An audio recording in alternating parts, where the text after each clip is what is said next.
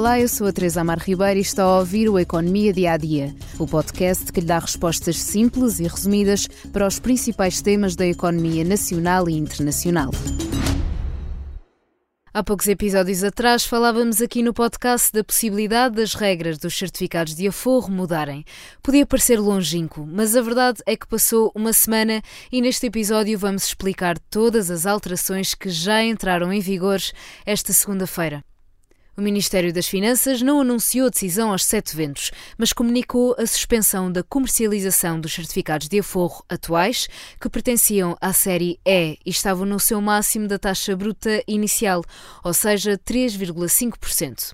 Agora, a partir desta segunda-feira, entra em ação uma nova série a série F, onde os aforradores são remunerados no máximo de 2,5% a quando da subscrição e os prémios de permanência também são mais baixos. Esta diminuição de 1% da remuneração deverá representar, na prática, um corte de um terço a metade dos retornos destes produtos, segundo analistas ouvidos pelo Expresso.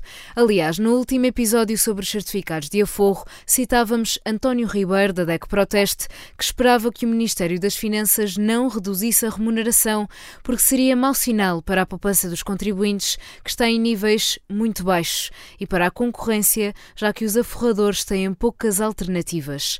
Agora diz que não há grandes incentivos à poupança das famílias, numa altura em que a taxa de poupança ronda aos 6,1% e está talvez ao seu nível mais baixo deste século. Mas a redução acabou mesmo por acontecer e quem não aproveitou para subscrever estes certificados, se o fizer agora, o retorno vai ser bem menor. Ainda assim, continua a ser superior ao dos depósitos a prazo, ainda que os valores estejam a recuperar, já que em abril a taxa de juro média dos novos depósitos a prazo de particulares aumentou de 0,90% para 1,03%, ultrapassando os 1% pela primeira vez desde março de 2015. As causas são: o Estado já tem uma percentagem de dívida pública em certificados de aforro superior ao projetado, o triplo do que vem sendo habitual.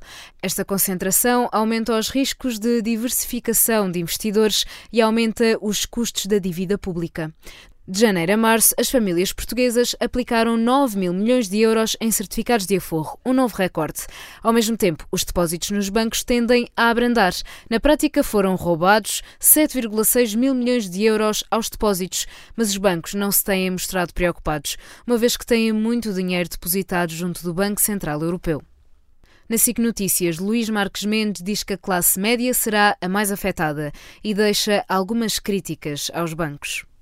A classe média é que é fortemente afetada. É afetada do lado dos depósitos, porque os juros que os bancos praticam continuam a ser muito baixos, e, evidentemente, que do lado dos certificados continua a ter um produto, digamos assim, com maior rentabilidade, mas já não é tão boa.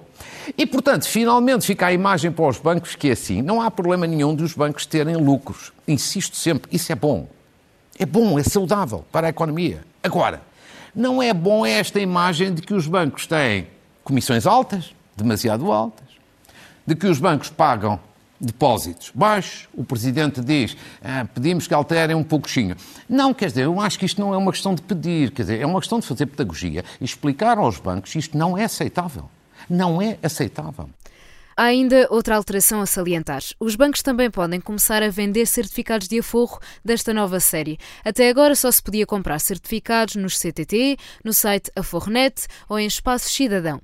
A portaria publicada esta sexta-feira diz que os certificados podem ser comprados também nas redes físicas ou digitais de qualquer instituição financeira ou de pagamentos inscrita no Banco de Portugal e indicadas para o efeito pela Agência de Gestão da Tesouraria e da Dívida Pública. A Associação Portuguesa de Bancos mostrou-se surpreendida pela possibilidade, já que não lhes foi dado um aviso prévio.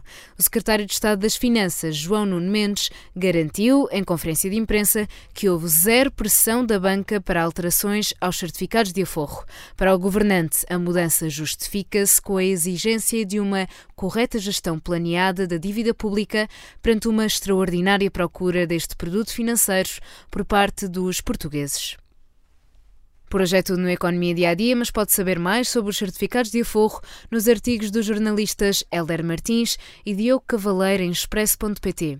Ainda o convido a ouvir o podcast O Céu é o Limite, da jornalista Cátia Mateus, que conversa com Rui Bairrada, CEO da Doutor Finanças, criada por si em 2014.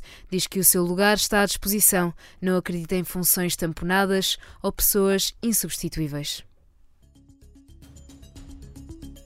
Obrigada por estar desse lado. Se tem questões ou dúvidas que gostaria de ver explicadas no Economia Dia a Dia, envie um e-mail para tearribeira.express.empresa.pt. Voltamos amanhã com mais novidades económicas.